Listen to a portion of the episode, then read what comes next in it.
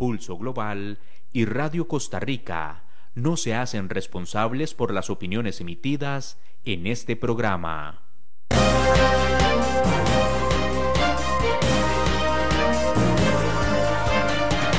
Pulso Global es un espacio que busca analizar los principales escenarios, fenómenos y acontecimientos en el panorama internacional, desde un análisis serio y académico que busca generar insumos para que cada quien pueda construir su propio criterio.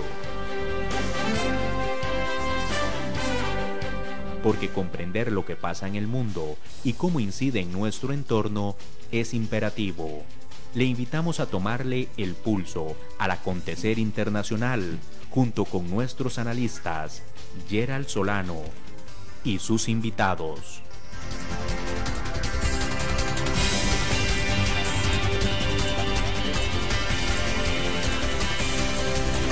Bienvenidos.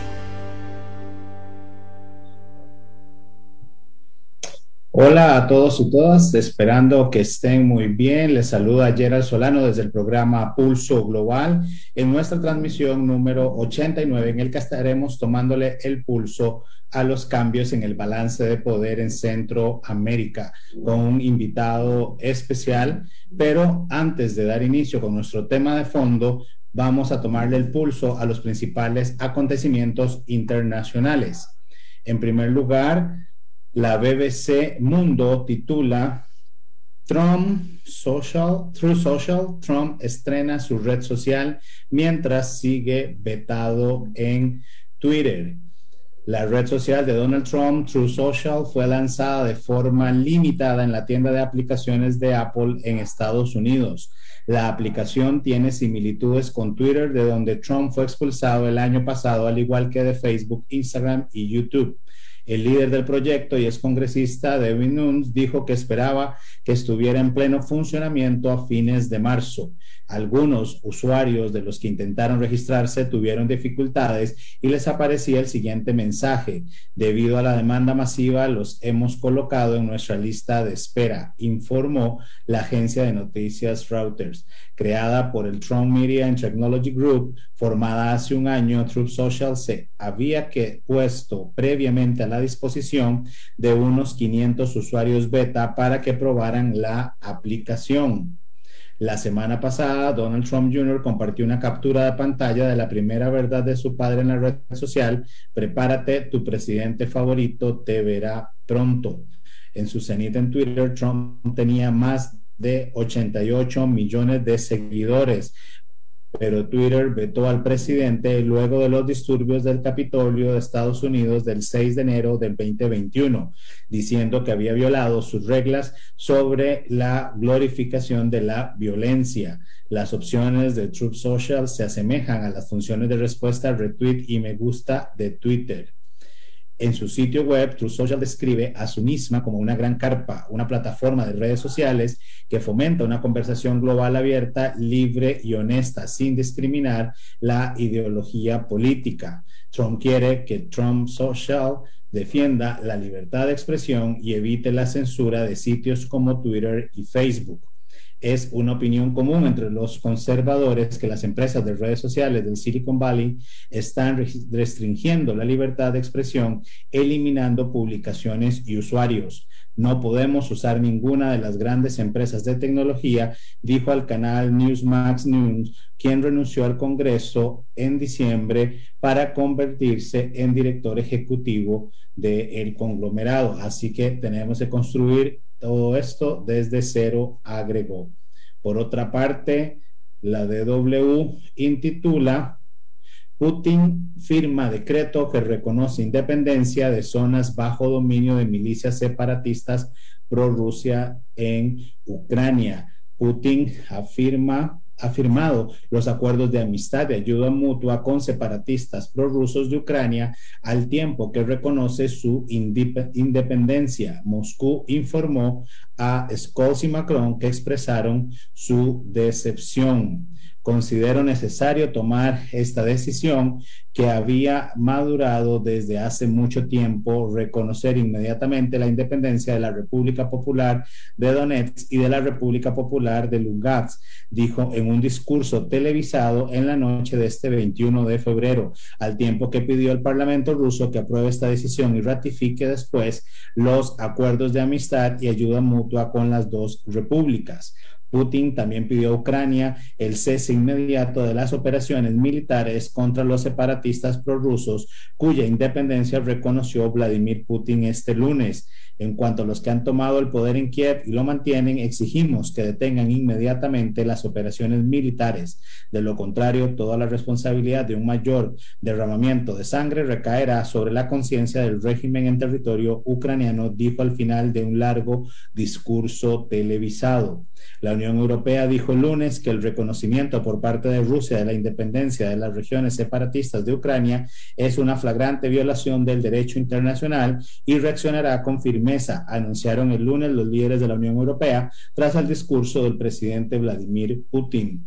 El reconocimiento de los dos territorios separatistas en Ucrania es una flagrante violación del derecho internacional, de la integridad territorial de Ucrania y de los acuerdos de Minsk. La Unión Europea y sus socios reaccionarían con unidad, firmeza y determinación en solidaridad con Ucrania, afirmaron el presidente del Consejo Europeo, Charles Mitchell, y la presidenta de la Comisión, Ursula von der Leyen, en Twitter.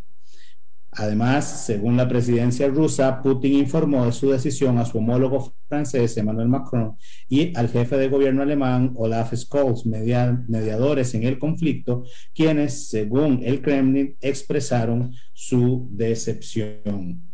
Por otra parte, El Mundo intitula Joseph Borrell, la Unión Europea aplicará sanciones devastadoras si Rusia se anexiona las regiones separatistas de Ucrania la Unión Europea sigue con tensión la decisión de Putin de reconocer la independencia de los territorios prorrusos de Ucrania y amenaza con represalias contundentes e inmediatas.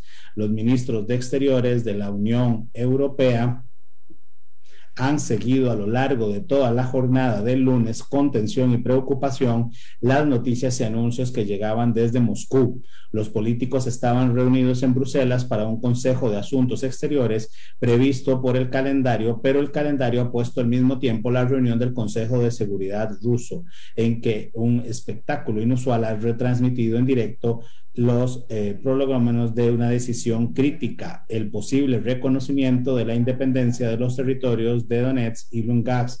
Mientras debatíamos, íbamos siguiendo el Consejo de Seguridad ruso con gran preocupación. Entendemos que la decisión final no ha sido adoptada.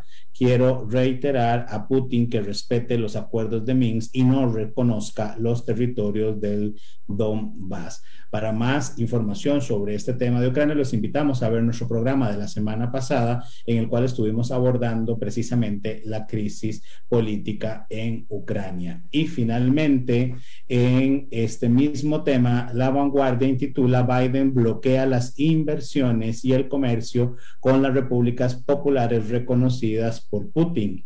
El presidente estadounidense firma una orden ejecutiva que prohíbe toda relación económica y financiera por parte de los Estados Unidos hacia desde o en los territorios independentistas de Donetsk y Luhansk.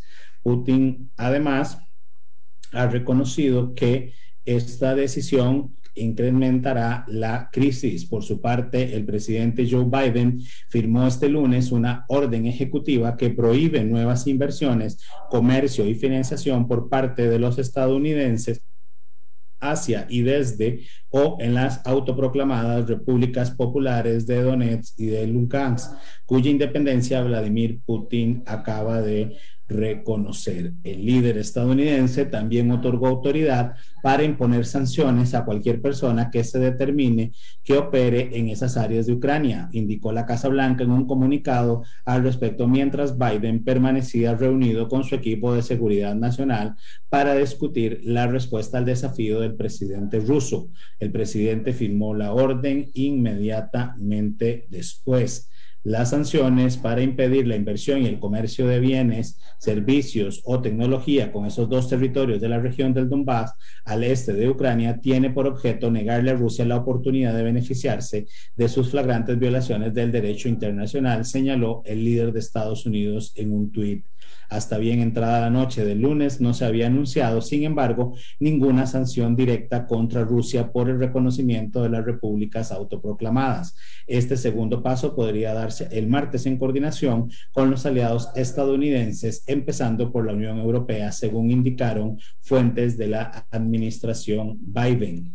La acción del presidente Putin contradice los compromisos de Rusia en virtud de los acuerdos de Minsk, refuta el supuesto compromiso de Rusia con la diplomacia y socava la soberanía y la integridad territorial de Ucrania, señaló la Casa Blanca al anunciar la firma de la orden presidencial contra los territorios en cuestión. Biden concibió estas medidas al margen en adición a las que se aplicarían contra Rusia si se determinara que ha invadido Ucrania. Así lo precisó la portavoz de la Casa Blanca, Jen Psaki, poco antes de que Putin anunciara el envío de tropas pacificadoras al Donbass. Esto y otros temas internacionales les invitamos a dejarnos eh, sus comentarios y preguntas en nuestro Facebook Live. Además, les invitamos también a darle seguir para que cada vez que nuestro programa esté en vivo, ustedes puedan ser notificados y de esta manera no perderse ninguno de ellos pues hoy tenemos el agrado de contar con la participación de un especialista en eh, temas de Centroamérica e integración regional, Pedro Caldentey del Pozo. Pedro Caldentey del Pozo es vicepresidente e investigador del Instituto de Desarrollo de la Universidad Loyola de Andalucía, España, patrono de la Fundación Entre Culturas y secretario de la Junta Directiva del Fair Trade Ibérica, editor del Journal of Management for Global Sustainability, ha sido chair de la sección Europa-América Latina del 2016 al 2018 en la Latin American Studies Association. Es además especialista en economía del desarrollo e integración regional. Fue asesor principal del Fondo España SICA para la Secretaría General del Sistema de la Integración Centroamericana en el periodo 2007-2011 ha trabajado con el gobierno español desde el año 2002 en los programas de cooperación regional con Centroamérica ha participado en el diseño y evaluación de políticas e instrumentos de desarrollo con la Unión Europea, CEPAL, OCDE, ICA, FAO y los organismos de el SICA y ha trabajado además en terreno con gobiernos, universidades y organizaciones no gubernamentales en 12 países latinoamericanos. Pulso Global, estimado Pedro, un honor para nosotros tenerte a través de nuestro Facebook Live y de Radio Costa Rica 930 A. Pues muchas gracias, estoy muy contento de, estar aquí, de participar en esta conversación. Bueno, empecemos de una vez en materia, Pedro. Hay bastante que conversar sobre Centroamérica y si hay un rebalance de eh, el poder. Definitivamente las dinámicas eh, electorales a nivel mundial han venido eh, tomando ciertos giros que han llamado la atención, siendo particularmente Latinoamérica una eh, teniendo una particularidad en las últimas elecciones y es que hemos estado eh, con la necesidad de ir a segundas rondas, ¿verdad? Para poder enfrentar los procesos de elecciones y por lo general, ¿verdad? El caso de Perú, el caso de, eh, de Ecuador en su momento, nos vamos a esos extremos ideológicos, ¿verdad? Incluso esos polos opuestos.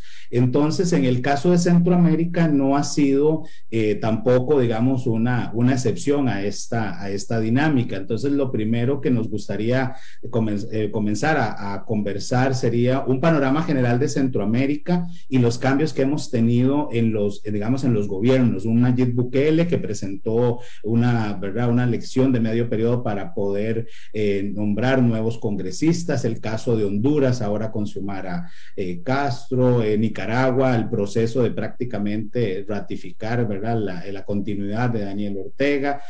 ¿Cómo ves Centroamérica en ese escenario general, primero para contextualizar a nuestros oyentes. Sí, bueno, son momentos eh, muy complicados. Yo creo que eh, quizás lo podemos comentar luego, pero hay una, una dinámica global Eh, y entonces Centroamérica, aunque a veces cuando nos volcamos en, la, en el caso centroamericano y sus especificidades, eh, caemos en un cierto excepcionalismo, pero esta vez no, esta vez este, este conjunto de, problemas políticos que hay en, en, la región forma parte de una dinámica global que representa muy bien este libro de, de cómo mueren las democracias de Levitsky y Ziblatt. ¿no? Yo creo que, que hay que entender que esa es una parte de la explicación.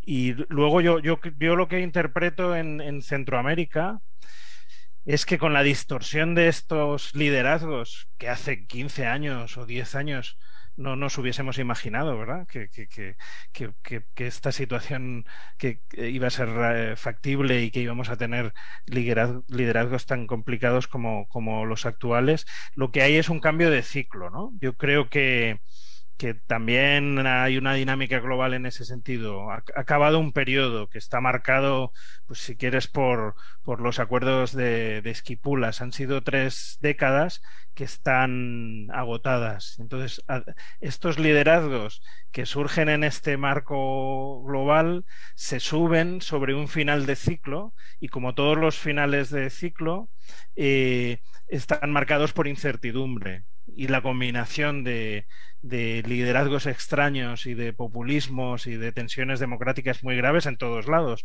porque estamos hablando de, de, Centroamérica, pero recuerda los sucesos de Estados Unidos en los últimos días de Donald Trump, por ejemplo, ¿no? Eh, o algunos resultados en las elecciones europeas. La combinación de esos dos elementos con la incertidumbre de un, un cambio de, ciclo eh, pues genera un, un escenario complicadísimo de, gestionar, de gestionar y de entender, ¿no? Y de, y de ordenar. El otro día, Pedro, hablaba con unas colegas y les yo les decía, pero no sé si compartirás el criterio, que a, que a esto hay que unirle también y particularmente en, en, nuestra región de un hartazgo, ¿verdad? También de la élite política, en el cual eh, no, se, no hay una percepción de que se estén resolviendo necesidades eh, básicas, ¿verdad? Estamos en el marco de una pandemia que todavía, eh, de, luego de dos años, a veces parece que ya vamos saliendo y de un momento a otro como que retrocedemos, pero que ha traído una serie de problemas eh, sociales, ¿verdad? Económicos, que al final esa población lo que quiere es llevar alimento a su mesa, quiere conseguir un trabajo, etcétera. Y la clase dominante, que como bien ha señalado, que ha estado en el poder 10, 20, 30 años atrás, pareciera que no, que no lo entiende, ¿verdad? Pareciera que no lo escucha. Y eso yo creo que termina siendo, ¿verdad? Como un, un cerillo, un fósforo medio de una, ¿verdad? De un poco de dinamita eh, que hace que entonces surjan estas propuestas eh, un poco más más eh, populistas en algunos, en algunos dis discursos, o bien un escenario tal vez como el de Nicaragua, si querés podemos empezar a hablar de algunos países en particular, eh, que permiten entonces la continuidad de un régimen que al final ha hecho todo para mantenerse incluso a, eh, en contra de la misma constitución, ¿verdad? En algunos casos particulares, pero también en contra de, la, de lo que la misma comunidad internacional les ha, le, les ha dicho. El caso de Nicaragua, que tiene más de 50 países que no lo reconocen, ¿verdad? Eh, el, el, gobierno, y aún así ahí está en el poder y ya ahora en las últimas semanas ha estado hasta atacando las universidades. Ha cerrado más de 16 universidades eh, en Nicaragua. Sí, bueno, el, el, caso de Nicaragua es... Eh quizás sí que es excepcional, ¿no? Es un, es un régimen eh, represivo en unas eh, circunstancias eh, extraordinarias y, con, problemas muy, muy graves. Yo, yo creo que, incluso se sale un poco de la dinámica de los otros países, porque en los otros países están estos elementos que tú dices, ¿no? El malestar de la gente. Eh, que en, en, en, los países europeos se, se viene un poco encendido por la, con el combustible de la precariedad, ¿no? Con estos años de hiperglobalización y de, y de valor absoluto de la eficiencia que generó eh, problemas de devaluación salarial en las eh, economías europeas, con la sorpresa de, de, las economías más avanzadas de que, de que habían de que, de que de repente éramos perdedores de la hiperglobalización que nosotros mismos habíamos promovido, ¿no? Pero ese, ese, ese malestar ante la precariedad, ante lo difícil que, como decías, es el día a día para tanta gente en tantos países del mundo, en todos, en los ricos y en los menos ricos, ha generado un malestar, un cabreo, decimos en, España, que eh, eh, hace muy vulnerable a la gente a, liderazgos eh, rupturistas, rupturistas en, y facilones, ¿no? que ofrecen eh, respuestas muy, muy fáciles. Eh, y eso se ve en, todos lados, eh, efectivamente. yo, yo creo que que, este es un escenario muy complicado porque viene acompañado de la desaparición de los partidos políticos tradicionales, por ejemplo, en Centroamérica. No, no queda nada de los grandes partidos que han ordenado un poco la vida política en, Centroamérica. Eh, ni siquiera eh, en, El Salvador, ¿no? que estaban el FMLN y Arena, saltados, hecho pedazos con, con la aparición de, Bukele en la propia Costa Rica, en Honduras, en, Nicaragua, bueno, no hay partidos prácticamente, ¿no? Están eh, además funcionando de forma muy irregular. Entonces, eh, eh, la, pregunta es qué viene ahora, ¿no? Nuevos partidos. en un entorno, ¿cómo vamos a solucionar este entorno de populismo y de respuestas fáciles y de polarización, porque este es otro problema que mencionabas que me parece clave, ¿no? En todos lados la dinámica está cada vez más polarizada y, yo creo que en el caso centroamericano es obvio que es un momento de consensos, como al final de los 80 y principios de los 90, pero tú miras el panorama político, incluso las élites económicas de cada país y dices cómo construyo consensos sobre esto, ¿no? Y algo que, llamaste, que, que, mencionaste que a mí me, llama, que me ha llamado, la, digamos, la atención es, eh, y, que, y que va a ser yo creo que un tema interesante de, de, análisis para quienes nos gusta los temas internacionales y de política, es precisamente la crisis de los partidos. ¿verdad? Hasta dónde estas figuras que han venido surgiendo realmente son outsiders o, o realmente vienen de esos mismos partidos. Porque pensaba ahora mientras hablaba Bukele y decía, bueno, pero Bukele estuvo en su momento con los partidos tradicionales y sale y llega con un nuevo partido, pero llega, digamos, al poder como vendiéndose como algo nuevo, que es lo que le está pasando en este momento en Costa Rica, por ejemplo, a Rodrigo Chávez. Era el ministro de Hacienda de este gobierno que está terminando, ¿verdad? Pero se va a un partido y llega como soy el, el nuevo, pero fue parte también de la misma, digamos, clase política que nos ha estado gobernando. Es que Centroamérica y vos que tenés años estando analizando la región, somos bien particulares en estas, en estas dinámicas. ¿Cómo, ¿cómo ves el, el, vamos a ver, cómo ves el sistema de la integración centroamericana ante estos cambios de, digamos, de nuevas figuras en Centroamérica? Si Omar llega a Honduras, eh, bueno, Daniel Ortega se mantiene con una particularidad, ¿verdad? Y es que la terna que presenta para elegir secretario general no se acepta y todavía, ¿verdad? Sigue una institucionalidad sin, sin, sin esa cabeza. Eh, no sabemos quién va a llegar en Costa Rica a partir del 3 de, de abril, si Rodrigo Chávez o, o José María eh, Figueres, un Bukele con un proyecto pareciera eh, claro de parte por lo menos suya de cómo él visualiza su rol en la región centroamericana, que creo que esto le añade un poco más de, elementos también a, este proceso de, integración centroamericana. Claro, es una situación complicadísima, ¿no? Es, esta idea que decíamos del escenario complejo. Yo, yo creo que es, eh, que es muy difícil generar eh, acuerdos que puedan ajustar el, sistema de la integración centroamericana. En ese estudio fantástico que, tú hiciste con Argentina sobre, sobre eh, para el estado de la región, la, la eh, la, necesidad de, ajustar y de reformar el marco de decisiones políticas y de acuerdos es evidente.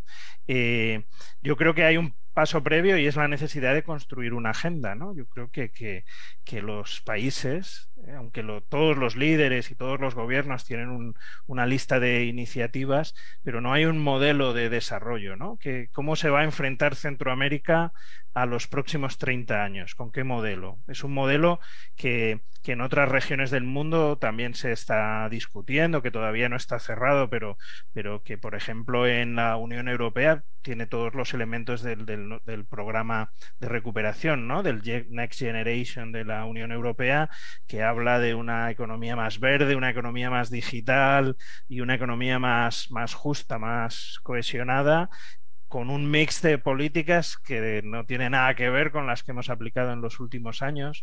Está todavía un poco definido, pero bueno, hay instrumentos. Yo creo que en Centroamérica ese debate todavía está pendiente, ¿no? ¿Cuál, cuál es el juego de países pequeños que, sin embargo, en este nuevo entorno en el que hay un cierto atemperamiento de la globalización, eh, tienen algunas oportunidades, además en un marco en el que esperemos que el multilateralismo crezca un poco. ¿no?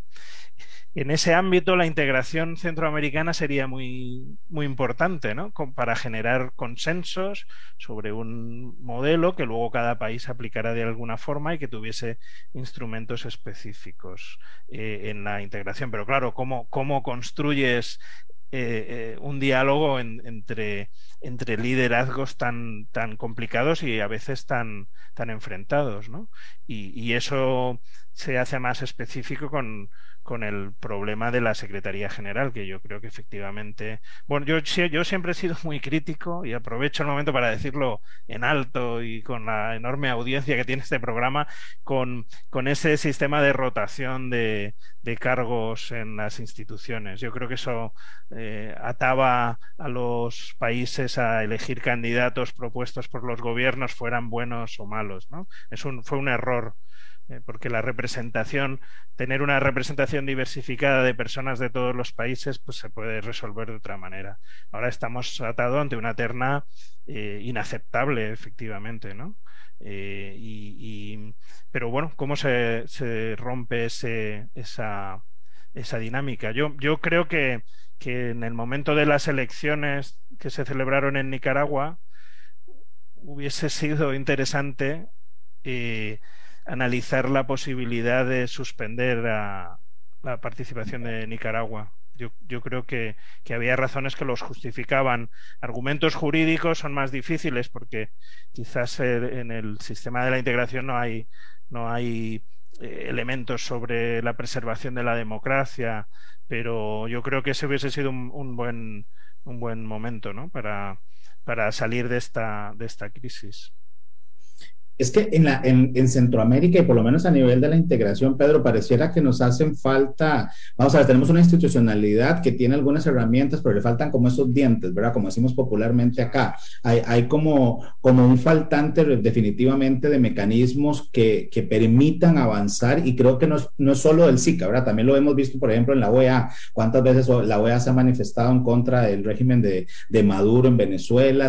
Obviamente hubo manifestaciones en contra de lo que estaba pasando en Nicaragua, pero aún así pareciera que la diplomacia en ese caso va un poco más, más lento de lo que muchas veces nosotros esperábamos. Pero en ese escenario vos ves posible, ahí tengo dos preguntas a lo que, a lo que hablabas, ¿es posible realmente avanzar?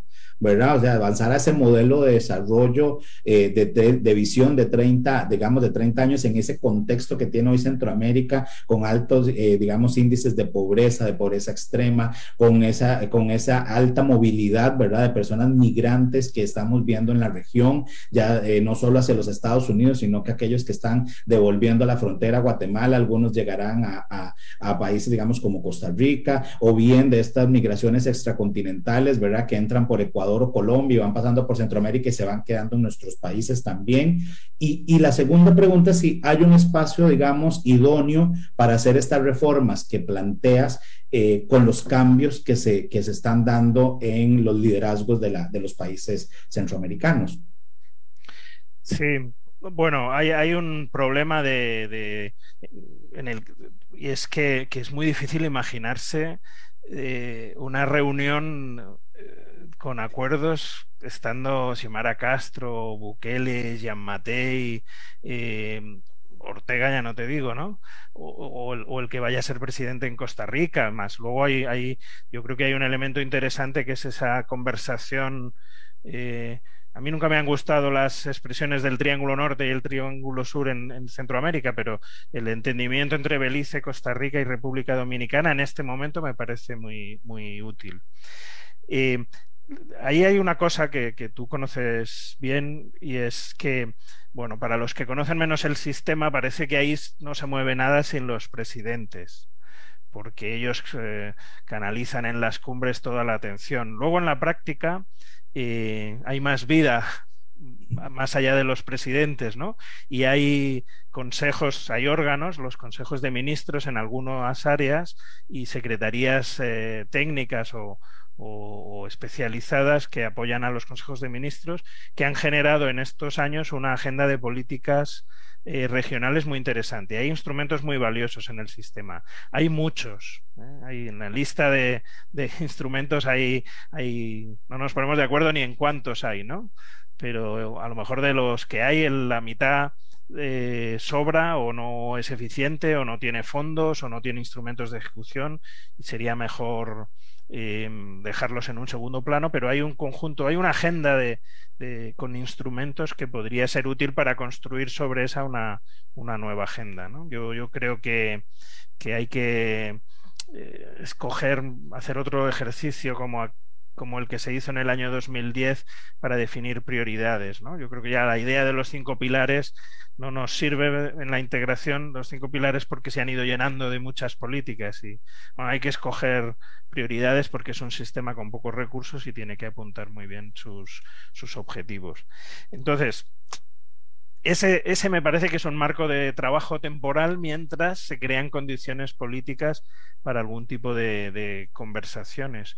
Yo, yo tengo la, la, percepción, y es otro elemento que puede favorecer eh, eh, la, el diálogo, ¿eh? porque ahora la clave es el diálogo. Yo creo que tiene que haber un diálogo académico, ya lo hemos hablado alguna vez, ¿no? Es, es, el momento de los académicos, ¿no? Generar ideas, poner ideas sobre la mesa, valorar qué ha funcionado, qué no ha funcionado. Pero yo creo que las, las, los agentes económicos tienen también que jugar un cierto rol ahora, ¿no? Mientras, mientras los gobiernos en los más altos niveles resuelven la, las condiciones necesarias para que haya un cierto diálogo. Y bueno, yo, yo creo, yo, a mí me ha parecido percibir que en el ámbito de la integración económica hay menos resistencia por parte de los agentes y, y alrededor de algunas de las agendas que hay se podría generar un acuerdo que en algún momento sea sancionado por los países, ¿no? O los inspire. ¿Será acaso ahora, Pedro, el, el, tema medioambiental, ¿verdad? De todos estos fondos que hay para temas de cambio, de cambio climático, mitigación de los efectos de cambio climático, políticas eh, en función de, eh, por supuesto, generar economías muchísimo más limpias y mucho más resilientes de las que hemos ido construyendo. Eh, uno de esos mecanismos que también podría servir como esa otra patita del banco, ¿verdad? Porque yo coincido con vos a nivel de la integración económica pareciera que es donde hasta los mismos presidentes, por más eh, eh, posturas ideológicas distintas que tienen, pareciera que llegan a ponerse de acuerdo, por supuesto que probablemente por presiones de grupos económicos poderosos en sus distintos países, pero pareciera que ahí es donde más hemos avanzado, ¿verdad? Pero que en algunos temas sociales, que en algunos temas eh, más propios de la dinámica del ciudadano es donde todavía hemos ido quedando un poco rezagados. ¿Cómo, ¿Cómo ves este tema? Eh, de, de, todo lo que son los fondos verdes y el tema de cambio climático como esa posible segunda o tercera patita de, de, ese banco que nos podría ayudar a acercarnos más a un modelo más integral de desarrollo en Centroamérica. Pues sí, sí, yo veo clarísimo que esa es una línea de, de futuro. De hecho, eh, la existencia de, de, instrumentos financieros internacionales en torno a esos temas es un enorme incentivo para que la integración haga su papel yéndonos a las primeras lecciones de un hipotético curso de integración, ¿no? Cuando hablábamos de las ventajas estáticas y dinámicas, pues una de las ventajas dinámicas de la integración es que la agrupación de, de, de una serie de países pequeños como los centroamericanos, pero que en conjunto son una realidad política y económica importante, pueden, pueden generar ganancias en la negociación internacional. Entonces yo, yo, creo en un tema como el de la economía verde, que es tan incuestionable, ¿no? Desde cualquier punto.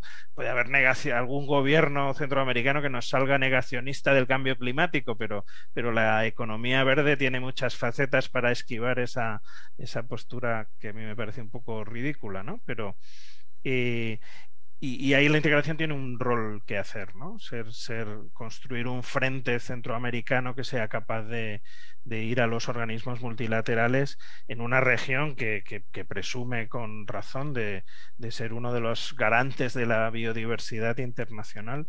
Yo creo que, sería una gran oportunidad, ¿no? Igual que la, yo creo que en la integración económica como, bueno, está muy, lejos de lo que pensábamos eh, teóricamente, pero ya, ya genera suficientes incentivos como para que los actores estén interesados en que nadie lo, frene. Ese tema, el ambiental y algunos elementos de, cohesión, de desigualdad, yo creo que pueden ser generadores de, de agenda y de financiación para la agenda también, ¿no? Que, que, ese es un poco lo que hace la integración. Mira, fíjate, eh, aunque el caso europeo no se puede comparar con el, con el centroamericano, pero nosotros hemos, la, base de la recuperación en un país como España, que ha sido tan afectado por la pandemia, es este programa Next Generation de 750 mil millones de, de euros a los que, va, a suponer una inyección de, financiación eh, importantísima para que España pueda reaccionar a la crisis. ¿no? Pues yo creo que en el caso centroamericano, con una cierta agenda y, una negociación internacional eh, organizada, eh, en el ámbito multilateral y con algunos socios que la región tiene y que están ahí siempre, podría generar oportunidades. Sí, sí. definitivo. Y ahí tal vez me quedaría pensando en la tercera patita del banco, eh, el tema, digamos, más de política, digamos, o el más político y la parte de democracia.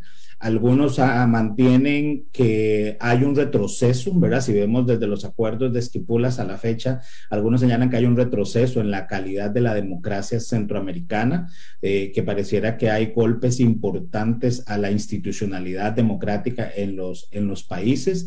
Eh, algunos actos que, que, hemos nosotros acá desde Pulso Global analizado referentes a El Salvador y, ¿verdad? Las acciones de, de Bukele, por supuesto que Nicaragua, que ya lo mencionamos pero el mismo caso, digamos, de Honduras, eh, el presidente Juan Orlando Hernández arrestado en estos días, ¿verdad? Y viendo a ver cómo va a avanzar a nivel de la Corte Suprema su posible extradición a los Estados Unidos para enfrentar cargos que ya en su momento hasta su hermano lo había en una corte de Nueva York, eh, eh, ¿verdad? Mencionado y dicho que estaba involucrado en estos temas. Guatemala con una situación también bastante, digamos, eh, crítica institucional. ¿Cómo, cómo, ¿Cómo ves ese tema democrático en la región, como, ese, como esa patita, o nos va a quedar el banco ahí medio, medio renco, ¿verdad? Por un tema de, de avance. ¿Hay retroceso o no hay retroceso en la democracia centroamericana? Sí, yo creo que sí, ¿no? Que es indudable. De hecho, es decepcionante, ¿no? Porque, porque si nos situamos en, en los acuerdos de Esquipulas, que ordenaron un poco las condiciones para el desarrollo de la región en esta época, que han funcionado, no han resuelto, digamos, los, los problemas como como hemos ido estudiando estos años, pero, pero han generado avances eh, importantes.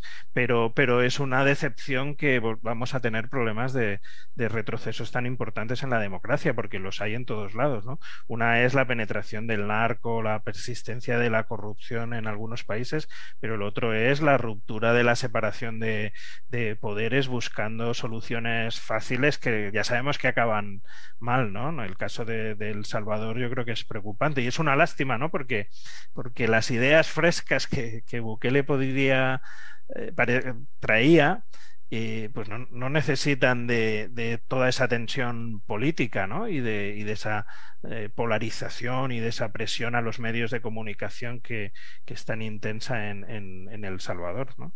Y ya no te digo en, en, Nicaragua. Es verdad que es difícil, ese tema es un tema difícil ¿no? en, todo, en todo el mundo. Fíjate lo mal que le fue a Biden en esa conferencia sobre la democracia donde, que organizó hace unos meses, donde fue tan polémico a quién invitas y a quién no invitas, ¿no? ¿Quién, quién es, eh, dónde pones el, el baremo? el baremo de lo que es democracia y de lo que no es democracia y de dónde intervienes. ¿no? Yo en Centroamérica tengo claro que, que, hay una línea que separa a Nicaragua de los demás. Y eso no quiere decir eh, que Nicaragua no sea democrática y que El Salvador, Honduras o Guatemala sí, ¿no?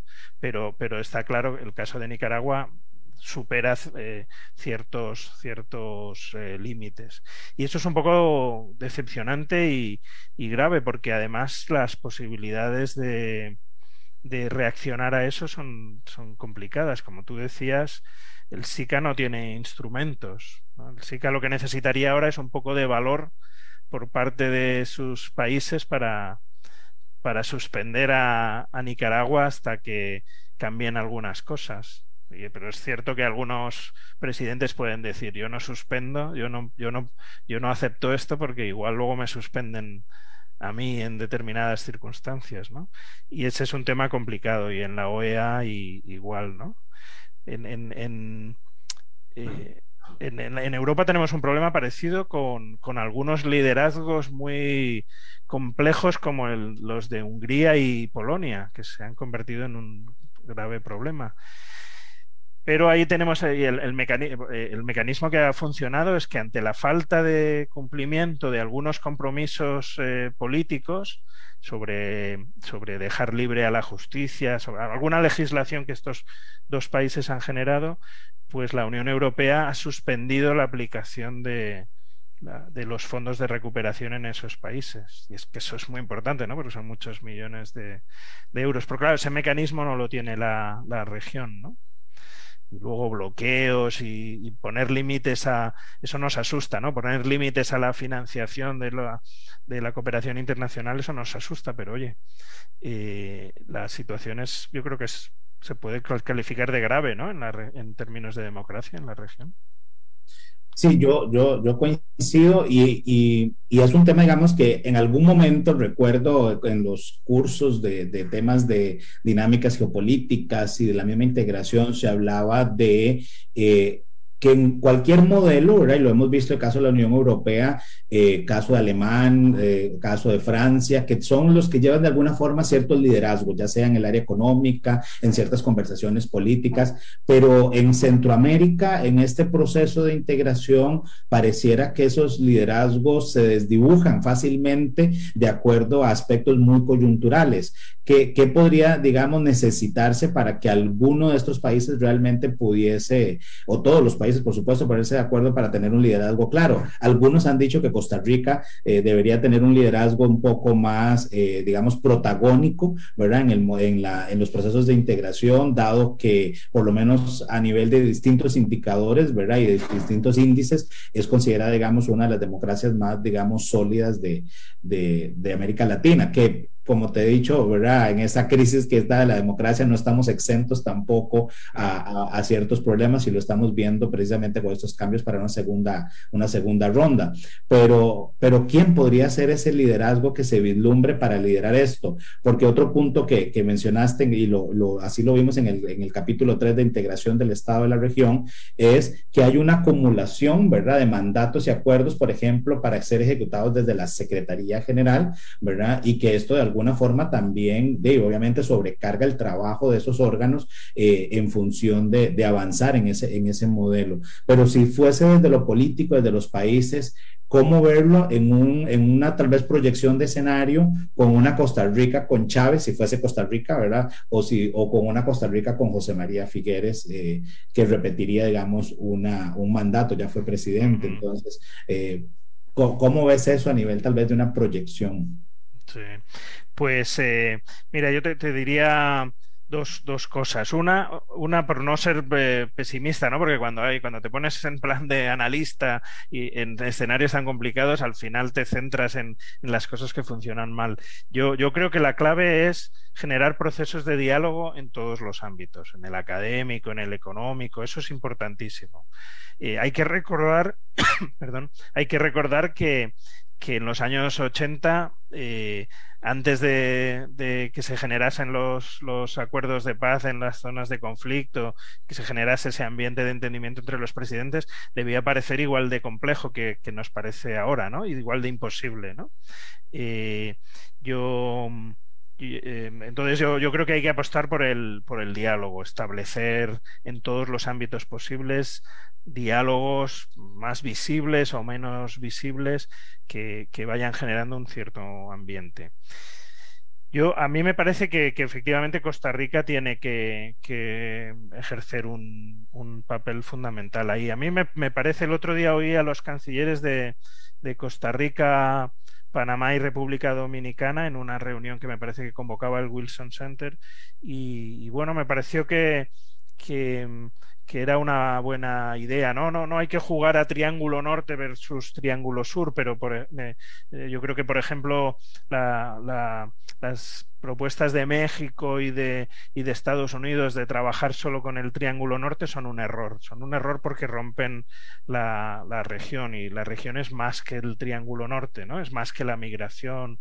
Yo creo que hay una, hay una identidad regional y una un fundamento económico de, la integración que tiene bases geográficas, eh, políticas, económicas, que es muy real, ¿no? Entonces, partirlo en pedazos por cualquiera de los actores es un error.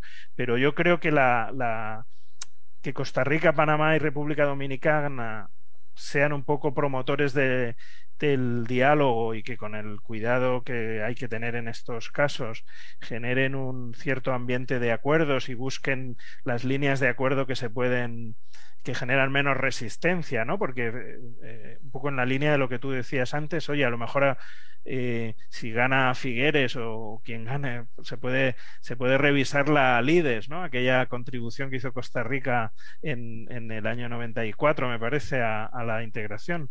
Bueno, pues a lo mejor ese tema eh, genera eh, acuerdos, facilita ciertas reformas, a lo mejor ni siquiera hay que aprobar el nombramiento del secretario general, pero puedes conseguir que la Con la SIEGA y con otras instituciones genere una especie de coalición por una economía más más verde. Y esa, esa yo creo que podría ser una, una, una línea, ¿eh? porque en la práctica eh, los, los, instrumentos que son favorables para todos los países generan un cierto ambiente propicio para llegar a más eh, acuerdos, ¿no? Sí, ahí, hay, un, hay un tema que, que, ha llamado, digamos, la atención y que, y, vamos a ver, en el caso de Costa Rica, yo lo he dicho para efecto de las elecciones. Eh, nosotros hablamos mucho de problemas de corrupción, ¿verdad? Y, y, la corrupción creo que es un tema inherente al ser humano, ¿verdad? Yo creo que ningún país está, ¿verdad? Inmune o exento a, encontrar casos de corrupción, pero en lo que sí no hemos logrado avanzar, y particularmente lo, lo, digo en caso costarricense, y sé que también Centroamérica le pasa, es el tema de la impunidad, más allá de la corrupción, ¿verdad? Es decir, que salgan casos de corrupción, eh, yo creo que de alguna forma demuestra que la institucionalidad está funcionando en términos de detectar dónde estado esos focos de corrupción. El problema es el paso siguiente en términos de, impunidad. Y creo que haya habido ahí un tema eh, que ahora vos tal vez no lo mencionaste con otras palabras, pero sí decías el caso de Nicaragua, de, ¿verdad? ¿Por qué no lo sancionamos? Porque después me podría sancionar. Y pensaban esas conversaciones entre Juan Orlando y, y, Daniel Ortega, que en su momento se creía que iba a moverse para, para Nicaragua, eh, Funes, que está en Nicaragua, ¿verdad? Es decir, pareciera que también han habido mecanismos, ¿verdad? Como el Parlacén, ¿verdad? Y la inmunidad que se le dan a estos eh, diputados que al final siguen propagando un poco este tema de, eh, de corrupción, que al fin y al cabo, y lo, lo, lo quiero, digamos, poner en, en, eh, acá, digamos, en la mesa por, por una cuestión de credibilidad de la misma, del mismo sistema democrático, ¿verdad? Es decir, cuando yo como ciudadano centroamericano veo que los mecanismos de integración o los mismos mecanismos de mi país están creados o están funcionando para proteger a ciertas, digamos, figuras que al final pareciera que tienen vínculos con los temas de corrupción, y empiezo a dejar de creer en esa institucionalidad y es donde surge ese populismo que, que hemos, digamos, eh, conversado. ¿Cómo, cómo afrontar ese tema, digamos, de, de, la, de la corrupción e impunidad desde nuestros países y, por supuesto, llevarlo también a mayor transparencia eh, y rendición de cuentas en el mismo sistema de la integración? Sí. sí no sé si es, físico la pregunta, pero, pero me parece que es un tema importante de, de, conversarlo. Sí, sí. Eh, eh, yo, fíjate, yo, yo siempre en este tema me, me parece que que un momento crítico en, el deterioro democrático de Centroamérica fue la, decisión de, Guatemala de eliminar la CICIC, la Comisión Internacional contra la Impunidad en Guatemala. que, yo entiendo que sea percibida como invasiva ¿no? en, en, los países donde se ha aplicado algo parecido, pero, pero que funcionaron muy bien, ¿no? que es un poco es el mecanismo contra la, impunidad. La CICIC eh, fue muy importante, yo no sé cómo la comunidad internacional aceptó esa, esa ruptura sin, sin, sin presionar más, más fuerte, dentro de las luces y sombras que todas las cosas tienen. ¿no? Eh, yo creo que en, la, en El Salvador, en la propuesta de la CICIES hubiese sido también interesante, pero creo que el gobierno eh, de Bukele, del, Salvador, de, Bukele, que lo, que lo promovía, enseguida dejó de, promoverlo. En Honduras también sería interesante. No sé si tiene, si tiene que haber una CICIG en todos los países, pero esos mecanismos que respaldan al sector judicial para que sea limpio primero y luego para que, para que pueda defenderse de los ataques de, de otros sectores es, es, clave. Y en el ámbito de la, de la integración, efectivamente, en el tema eh, bueno, es muy fácil hablar mal del Parlacén, pero bueno, es obvio que, que esa decisión que, que, que, al crear el Parlacén parecía interesante, ¿no? De usar el capital político de los presidentes para promover la integración ha resultado uh, totalmente al revés, ¿no? Porque al final eh, los, los, presidentes, que no ninguno ha jugado un papel relevante eh, en la discusión regional después, o muy pocos, eh, y cuando lo han hecho, no lo han hecho en el Parlacén, pues han acabado usándolo de, de escudo protector.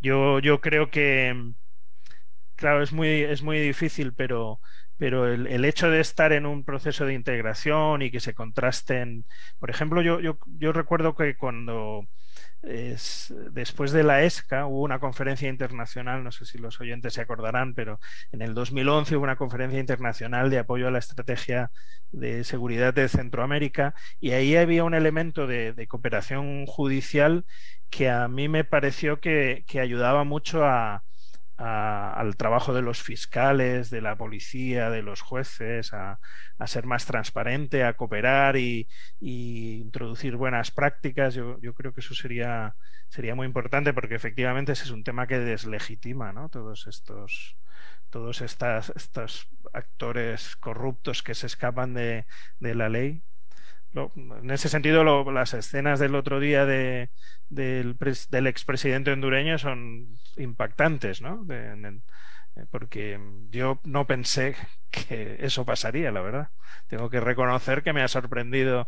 Yo pensé que se, que se escaparía, que conseguiría protegerse en Honduras de eso, que estaría escondido en Nicaragua con los expresidentes eh, eh, con problemas de corrupción que ha cogido Ortega, ¿no? Sí, ¿y, qué, rol juega Estados Unidos en esta, en esta digamos, eh, dinámica de, avanzar, digamos, a ciertos modelos? Y con esto, digamos, eh, sé que la pregunta es también de cuidado, ¿verdad? Porque una de las críticas ha sido eh, que, ¿verdad? Una, una potencia nos ha visto, ¿verdad? Como parte de su área de, de acción y que ha intervenido a imponer y quitar gobiernos a lo largo de la historia. Sin embargo, yo creo que el contexto internacional actual y el, el mayor grado de interdependencia que tenemos eh, hace que, por supuesto, haya eh, una participación de los Estados Unidos en esta, digamos, en, esta materia, ya sea a nivel de cooperación, como mencionaban, no solo con el Triángulo eh, Norte, sino también al resto de los países de, la región. Pero pareciera que en este cambio, era con Trump prácticamente Centroamérica mm, era casi que no existía, ¿verdad? Era sencillamente una base de, de suministro de, elementos, de materias primas y, por supuesto, con todos los problemas que después conllevaba migración y demás. Pero para Biden tampoco hemos sentido un cambio tan, tan importante en, el rol que podría tener, digamos, Centroamérica en estas estrategias de temas de seguridad allá. Creo que hay temas muy, muy puntuales en los que ha querido trabajarlo. ¿Cómo, cómo vislumbras el rol eh, y la relación con Estados Unidos en el marco de la integración? Sí, pues yo, yo, yo creo que efectivamente ha sido un poco es insuficiente, ¿no? La palabra, a lo mejor. Yo, creo que yo siempre me acuerdo de la Alianza para la Prosperidad del Triángulo Norte de Obama cuando Biden era su vicepresidente, que generó un enorme, una enorme expectativa en, en todos lados porque eran eh, pues miles de millones de, dólares eh, y luego se quedó en, en casi nada, ¿no? y, yo tengo una sensación parecida con el plan de Biden y de Kamala Harris, ¿no?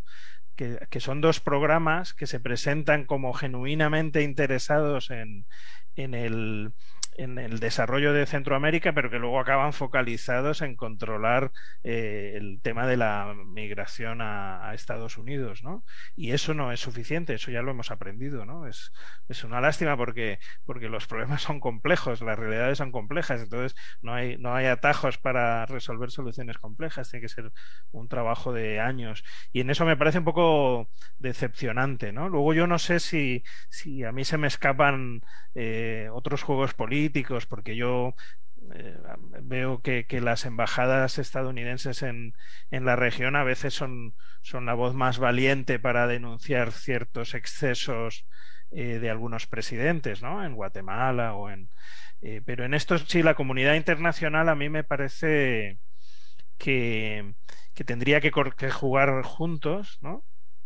con todo el respeto del mundo a la soberanía nacional de los países, pero bueno, en estas sociedades nuestras, en, este sistema multilateral, hay unos ciertos límites en, en, la preservación de la democracia, en, el, evitar la impunidad, en, que, yo creo que, merecen una acción un poco más, más contundente. Es, es, difícil, ¿no? Porque ya, ya no hablamos de sanciones, ni de desbloqueos, ni de. excepto en casos mm, muy graves como el nicaragüense, donde yo creo que, que se han sobrepasado todos los límites, ¿no? Sí, y ahí para ir ya casi, digamos, este, cerrando, Pedro, eh, ha estado muy interesante la, la conversación. Eh, ¿qué, rol consideras que juega la, parte ideológica en esos balances de poder en Centroamérica? Es decir, estaremos viendo grupos más de izquierda, eh, países más de izquierda eh, con un balance y dándole una visión distinta a la integración o un rumbo distinto, más cercano, no sé, al grupo de Sao Paulo, agregándose más a, aquella visión de CELAC, ¿verdad? De la comunidad de Estados Latinoamericanos de Hugo Chávez en su momento, o lo veremos haciendo un balance más al centro o a la derecha, o sea, será determinante quien se elija en Costa Rica para poder hacer ese rebalance o no. Definitivamente ya hay una tendencia muy fuerte hacia uno u otro extremo ideológico, o definitivamente algunos dicen que ya el tema ideológico no es tan importante. ¿Cómo, cómo lo ve Pedro Caldentey? Claro, pues es, es también una pregunta muy difícil, ¿no? Pero efectivamente yo creo que yo, yo, no creo que sea un tema de izquierdas y derechas, entre otras cosas, eh, Ortega es cualquier cosa menos un líder revolucionario y de izquierdas, ¿no? No, no, no, no hay ningún elemento más que la, que la retórica que, que utiliza, ¿no? Pero, a ver, yo, yo, yo creo que las ideologías importan, importan porque muchas de las soluciones eh, dependen un poco de las posiciones ideológicas sobre, sobre temas tan importantes como el rol del Estado, ¿no? este, estas funciones que, que o, como o, la deuda pública o cómo gestionar la política monetaria y la política fiscal o, en qué medida tenemos que, que atender a los sectores más eh, vulnerables y equilibrar un poco los, los programas y los incentivos para en eso yo creo que, que, las posiciones ideológicas tienen más importantes pero en el caso centroamericano yo veo que el, que el eh, la, la, clave, eh, la categoría dominante es populista o no populista. Populista que es una definición, es un término difícil de, definir también, pero que tiene que ver con el respeto a las reglas del juego, ¿no? Yo creo que quien no respeta las reglas del juego es, eh, genera problemas en la región. Y entonces, y esto es lo que ha inundado Centroamérica de repente, ¿no? Estos, estos liderazgos que ponen en peligro y que tienen una, lo, decíamos el otro día en una reunión con, con centroamericanistas, eh, es una conexión del, del, populismo moderno con el caudillismo clásico de, del análisis político en Centroamérica, ¿no? Eh, yo creo que ahí, pues, por ejemplo, el caso de, El Salvador es, paradigmático, ¿no? Y, y, y, ese es un tema eh, central, ¿no?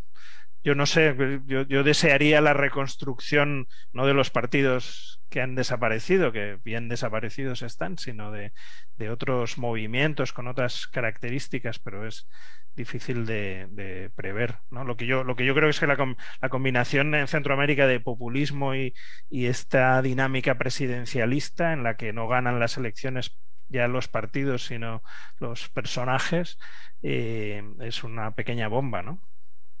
Coincido completamente, completamente. Eh, es una, y vamos a ver qué va a pasar en Costa Rica el 3 de, el 3 de abril en nuestro proceso electoral, pero definitivamente eh, se ha perdido esa, esa construcción de liderazgos en la, en la región y pareciera que la tendencia es a, a, tener más figuras que, que, estructuras, digamos, partidarias sólidas con, con, propuestas programáticas. Y yo creo que ahí es donde está el mayor, el mayor riesgo para lo que hemos logrado alcanzar y construir en estos, en estos más de 30 años de, de, acuerdos de, de, paz y de, por supuesto, de avanzar hacia una integración. Pues Pedro, muchísimas gracias por haber estado en, en Pulso eh, Global, definitivamente un eh, insumo importantísimo para nuestros oyentes y para los tomadores de decisión en la región centroamericana.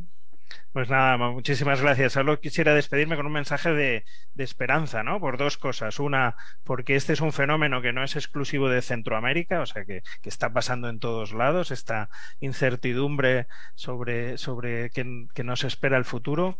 Y luego, porque yo, yo creo que, hay que apostar por el diálogo, ¿no? Por muy oscuro que se vea el, panorama, hay que apostar por el diálogo y, en el, y la clave regional del diálogo siempre ha dado soluciones. Eh, importantes y salidas a, Centroamérica en, sus eh, momentos más complicados, en las guerras de los 80, en la destrucción, tras la destrucción del Mitch, ahora. Así que bueno, hay que tener paciencia y, apostar por el diálogo y, esperar consensos. Muchas gracias por la invitación. He disfrutado mucho la, la conversación.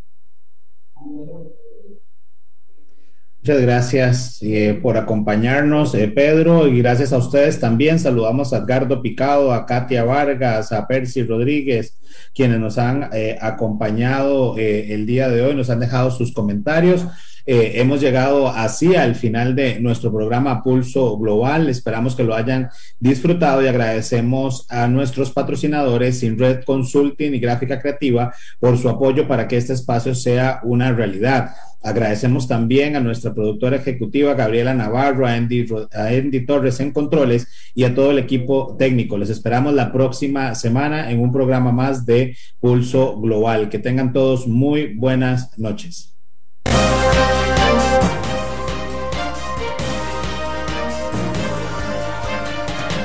Esto fue Pulso Global. Gracias por acompañarnos en una transmisión más le invitamos a sintonizarnos por Facebook Live y Radio Costa Rica 930 AM para llevar juntos el pulso al acontecer internacional.